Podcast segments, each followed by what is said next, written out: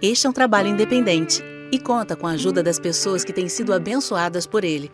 Se você quiser fazer parte do grupo de mantenedores desta obra, se informe das opções disponíveis na descrição deste vídeo.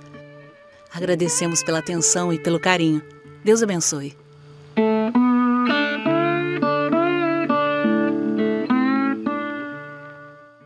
Então, meu povo, para quem não sabe, nós estamos estudando aí o livro de Romanos. Não com o objetivo de entender o propósito e o sentido mais profundo da carta em si, embora o livro de Romanos seja muito interessante e seja realmente muito valioso em todos os sentidos, a, nossa perspectiva é tentar entender em, em, o contexto no qual o capítulo 9 do livro de Romanos se insere. Porque a interpretação que é feita do viés calvinista é muito injusta para com a proposta de Paulo e para com a intenção de Paulo ali dentro do capítulo 9. As frases que se encontram no capítulo 9, que foram sequestradas pelo pensamento calvinista, tem sido um problema para muita gente, para novos convertidos e até para velhos convertidos que não sabem como se posicionar contra a interpretação calvinista das frases que aparecem lá. E a grande razão disso é porque as pessoas não prestam atenção ao contexto de Romanos 9. E quando eu falo sobre isso, eu não estou me referindo aos versículos anteriores e posteriores das frases que se encontram no capítulo 9, que são sequestradas pelo viés calvinista para alegarem que Deus é esse déspota, né, esse tirano que tem um sistema totalitário que determina isso e aquilo, que decide criar uma pessoa para mandá-la para o inferno só para mostrar que ele pode. Então, eu não estou falando simplesmente dos versículos anteriores e posteriores das frases sequestradas pelos calvinistas, não. Eu me refiro até mesmo aos aos capítulos anteriores e posteriores e ao contexto maior da Epístola de Paulo aos Romanos. Não é à toa que, desde quando a gente começou a estudar sobre Romanos 9 e o seu contexto, nessa perspectiva que eu estou sugerindo aqui para vocês, que a gente vem estudando desde o capítulo 1. Né? E a minha pretensão é fazer sem pressa para que a gente possa observar depois, com bastante calma, como há uma ligação direta do pensamento de Paulo, desde quando ele começa a epístola até quando ele vai terminar. Mas quando ele passar pelo capítulo 9, ele não mudou de ideia, ele mantém a mesma forma de entender as coisas, ele está dentro do mesmo raciocínio, ele desenvolve ainda a mesma ideia, ele tem ainda o mesmo ponto de vista. Ele, ele não surtou do nada, de uma hora para outra, e começou a falar uma coisa sem nexo e sem sentido, e até mesmo, se a interpretação calvinista fosse correta do capítulo 9, até mesmo contraditória a tudo o que ele já tinha falado nos capítulos anteriores. Eu espero que tenha ficado claro para vocês que têm assistido os vídeos, que têm acompanhado. Eu sei que nem todo mundo que é membro acompanha assiduamente as lives, eu sei que muita gente é membro apenas para tentar expressar a gratidão pelas coisas que diz que aprende através das ministrações, dos ensinamentos, e as pessoas querem apenas demonstrar esse sentimento que é nobre, é digno, é bíblico, né? E a Bíblia fala sobre essa parceria no tocante ao dar e receber, mas nem todo mundo assiste às lives nos dias que elas acontecem, e eu duvido muito que todos os membros também depois assistam os vídeos que ficam gravados. Mas é, eu agradeço muito pelo carinho de todo mundo, mas infelizmente não tem como a gente estar protegido e preparado para responder qual é a razão da esperança que existe em nós se nós não estivermos, se nós não tivermos o conhecimento. Então, não é simplesmente uma questão de sentar para ouvir a live, não é uma simples questão de assistir o vídeo depois, é mais mesmo uma questão de você entender. Eu posso falar quilos e quilos de horas sobre Romanos, sobre Romanos 9, sobre qualquer coisa. Se não for compreensível não vai surtir efeito. Então, eu tenho que me esforçar para ser o mais claro possível, o mais didático possível, nem sempre a gente consegue, a gente faz o melhor que pode, com a graça de Deus, né, com a sabedoria que ele nos concede, mas existe uma responsabilidade na pessoa que ouve também. Muitas vezes a gente pensa que a culpa de uma igreja não ser tão madura ou da falta de maturidade na vida de alguém é porque o pregador não prega tão bem, não é tão preparado, não é ungido, não é realmente chamado, não se capacitou em algum curso, um seminário, etc e tal. É, existe esse lado da responsabilidade daquele que fala, mas a Bíblia também fala da responsabilidade daquele que ouve. Há diversas passagens que fazem menção a isso. Como o nosso objetivo aqui não é falar sobre esse sobre esta verdade em si, eu só estou fazendo aqui um comentário, abrindo parênteses, para mostrar a importância do interesse de vocês e da dedicação de vocês no estudo daquilo que está sendo ministrado, para que você perceba que se não houver essa dedicação, essa atenção, essa perseverança para realmente tentar entender, às vezes é preciso até voltar e ouvir de novo, voltar e ouvir de novo. Se fosse num livro, você leria e releria, leria e releria, e não passaria daquela página enquanto você não tivesse realmente assimilado o que ele pretende dizer. Eu sei que às vezes nos acomodamos, somos displicentes, até por preguiça, e a gente diz: ah, não entendi não, está muito confuso, e passa para frente. Às vezes é porque é confuso mesmo. Às vezes é porque a gente não está entendendo por que caminho o pregador, o preletor, o professor está vindo. Então a gente tem que primeiro entender a, a terminologia que ele usa, a, o ponto de vista dele, a perspectiva dele, a gente tem que tentar se colocar na visão dele para entender o que é que ele quer dizer com as palavras que ele está aplicando ali. Jesus disse em Lucas capítulo 8, versículo 18, se eu não estiver enganado, vê depois como ouvis, porque o que tem se lhe dará, e o que não tem, até o que pensa que tem, lhe será tirado. E é interessante porque no Evangelho de Lucas, Jesus fala sobre como se ouve. Ele não está falando sobre o que a gente ouve. Em outro evangelho, que se eu não me engano é o Evangelho de Mateus, não tenho certeza absoluta, mas se não me falha a memória, como diria minha mãe, se o espírito não me engana. Mas parece que no Evangelho de Mateus, ou é Marcos, algum outro evangelho, eu acho que é o de Mateus, o registro desta mesma fala de Jesus foi feito de forma diferente. Lá está escrito que Jesus disse: Vê depois o que ouvis, e o que tem se lhe dará, o que não tem, até o que pensa que tem. Ou seja, num evangelho está registrado que Jesus disse o que ouvis, e em Lucas ele fala sobre como ouvir. Uma coisa é você ouvir algo certo e algo errado, e outra coisa é você ouvir da forma certa e da forma errada. Se você ouvir uma coisa errada da forma certa, aquilo não te, não te influencia negativamente. Não vai mexer contigo, não vai te abalar, não vai causar nenhum mal na tua vida. Se você ouvir da forma errada a coisa certa, não adianta nada.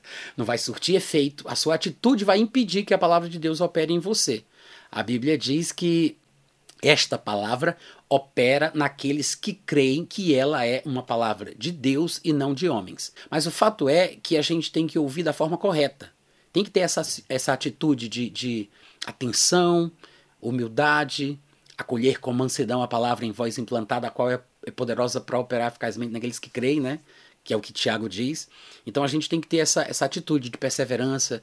E eu sei que há certas passagens difíceis, principalmente por causa da nossa história, da nossa formação, o pano de fundo por trás do nosso cristianismo, dos discipulados pelos quais nós já passamos, as coisas que já ouvimos sobre tais textos, sobre o próprio capítulo 9 de Romanos e por aí vai. Mas é por isso que a gente tem que ter muita paciência, muita calma, para tentar pegar o que está sendo dito ali. Então, ver depois como ouvis. É um conselho que Jesus Cristo deu que nunca fica ultrapassado, né? Como ouvir. A atitude correta, a paciência, a humildade, a perseverança, né? Jesus falou aos judeus que haviam crido nele, lá em João capítulo 8, que se eles perseverassem na sua palavra, eles conheceriam a verdade, a verdade finalmente os libertaria. Se eles perseverassem, se permanecerdes na minha palavra, conhecereis a verdade. Ou seja, há uma necessidade de permanência, de perseverança, tem que haver essa tenacidade, né? essa persistência. Não se pode desistir tão fácil. Não se pode jogar tudo para cima. Não se pode se queixar que é muito difícil. A gente não pode desistir assim de uma hora para outra. Porque são as descobertas destes princípios e destes fundamentos e destas verdades que vão nos dando confiança no caráter de Deus, na bondade de Deus, da predisposição de Deus em nos abençoar, em nos confortar e nos justificar e, e realmente é, nos conduzir na vida de uma forma próspera, de uma forma abençoada. Porque se eu penso que Deus está contra mim, ou se eu acho que o que o conhecimento da vontade de Deus é uma coisa inalcançável, porque o que Deus pode querer para mim pode ser uma coisa ruim e que Deus pode ter planos que ele estabeleceu para o meu destino que me desagradam, embora sejam bons para ele ou para os planos e propósitos dele, mas se Deus tem o objetivo, por exemplo, de me matar com 50 anos de idade, se ele tem o desejo de que eu passe por um infortúnio muito grande na vida, porque isso vai glorificar o nome dele, se eu estou sempre desconfiado de que Deus pode estar tramando alguma coisa contra mim, como como eu vou estar em paz? Como eu vou confiar em Deus? Como eu vou ousar fazer certas coisas? Como eu vou ter a coragem de tomar iniciativas? Eu vou ser um crente vulnerável, fraco, sempre esperando em Deus com medo de dar um passo em falso. Mas lembre-se, é mais fácil Deus conduzir a gente quando estamos em movimento. É como uma bicicleta, que é mais fácil ser conduzida quando está em movimento. Quando um carro está em movimento, a direção ela fica mais leve. Né? Tenta virar uma direção de um carro parado e depois tenta girar a direção do carro com ele em movimento. É muito mais leve, é muito mais fácil. Eu lembro que Paulo ele foi repreendido por Deus pelo menos num texto que está na Bíblia, né? Porque a gente não sabe quantas vezes aconteceu e não foi registrado. Mas pelo registro bíblico, pelo menos duas vezes, Paulo tentou ir para certos lugares pregar a palavra e Deus disse não. Ele tentou uma vez, Deus disse não, tentou uma segunda vez e Deus disse não, mas ele estava sempre tentando. A gente precisa desse conhecimento. Eu acho que essa questão da soberania divina, do livre-arbítrio humano, é, são essenciais para o sentido da vida e essenciais para um cristianismo é, mais maduro, mais equilibrado, para que a gente possa é, assumir mais a responsabilidade das escolhas que nós fazemos, entendendo que nós seremos responsabilizados por Deus pelos erros que nós praticamos, nós entendemos que existem os seus, os seus benefícios e os seus malefícios. A gente tanto vai ser recompensado, vamos receber galardões e elogios, né, como Jesus Cristo diz que se fará. Jesus disse que uma das frases que será dita àquele que fez o que Deus esperava é: servo bom e fiel, entra no gozo do teu Senhor. Então, as recompensas, os elogios e esses galardões que nos esperam são consequências de decisões que nós tomamos. Da mesma forma, reprimendas, as perdas, as restrições serão consequências dos erros, das práticas que nós fizemos. Isso mostra que, que tem muito mais coisa nas nossas mãos, tem muito mais coisas sobre os nossos ombros do que a gente pensa. Então, esse pensamento calvinista, por mais que ele faça um apelo cínico de humildade, porque a narrativa calvinista é de que pensar como eles defendem, como eles sugerem, é uma demonstração de humildade porque eles dizem: não, Deus, pela sua soberania, não sei porquê, porque só Ele é que sabe, eu não mereço, eu não sou ninguém, eu não presto, sou um, um caco de não sei o quê, mas Deus, na sua graça, quis né, me escolher. Aí eles pintam todo esse quadro de humildade com essa narrativa, mas quando você vai mexer na verdade, você percebe que no fundo, no fundo, eles estão fazendo um desserviço aos irmãos que são engabelados nessa conversa, porque tira das pessoas a responsabilidade que a Bíblia tenta colocar nelas, porque a Bíblia é dirigida ao ser humano falando da responsabilidade do ser humano o tempo inteiro. E por mais que Deus seja de fato misericordioso e gracioso, ele não é gracioso e misericordioso apenas para alguns, segundo a sua própria determinação. Sim, Deus tem critérios, ele tem princípios pelos quais ele estabelece a quem ele vai abençoar e a quem, por exemplo, ele vai endurecer, amaldiçoar, matar, condenar e jogar no inferno. Tem coisas que Deus gosta, tem coisas que Deus não gosta. Então é por isso que Paulo vai dizer que ele endurece a quem quer e ele tem misericórdia de quem ele quiser. Porque ele não é obrigado a ter misericórdia do povo judeu só porque o povo judeu foi predestinado para a glória.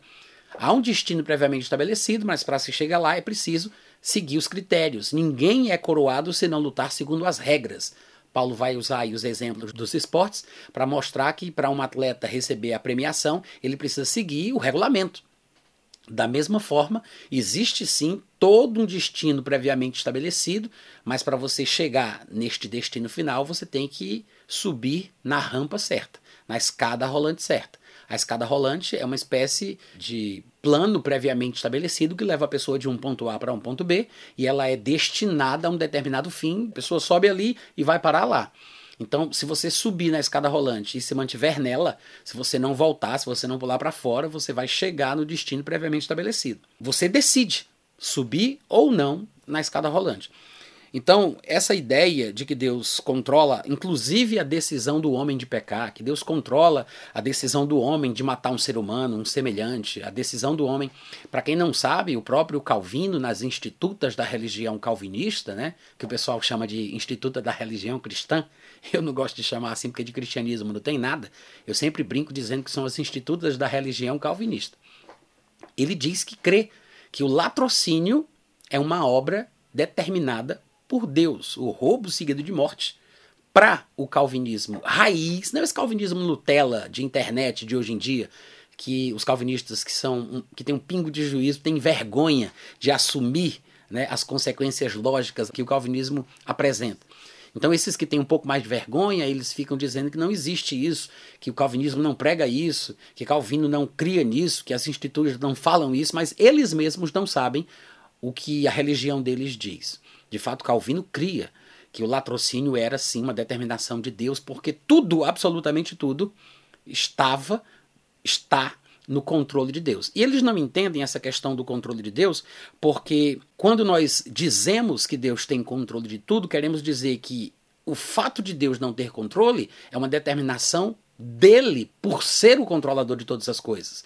Se ele é o soberano, ele decide até onde ele vai se autolimitar para dar espaço a uma ação de desobediência e rebeldia da parte de uma das suas criaturas. É Deus quem decide todas as coisas, que estabelece as regras de interação entre ele e os seres humanos. Não são os teólogos que criam seus conceitos, que vão esfregar na cara de Deus o que é que ele tem que fazer por ele ser o que os teólogos disseram que ele é. Se ele é o soberano, é ele quem decide quais são os seus limites e até onde o homem vai. Se o homem pode ou não pode desobedecer a Deus. Se Deus pode ou não pode mentir. Se Deus pode ou não pode negar-se a si mesmo. Se Deus faz ou não faz certas coisas. Não, não são os teólogos que vão decidir o que significa Deus ser soberano e o que significa Deus ter o controle de tudo.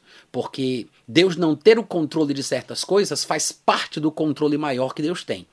É uma coisa assim que parece contraditória, mas se você pensar um pouquinho, você vai entender o que eu estou falando, tá bom?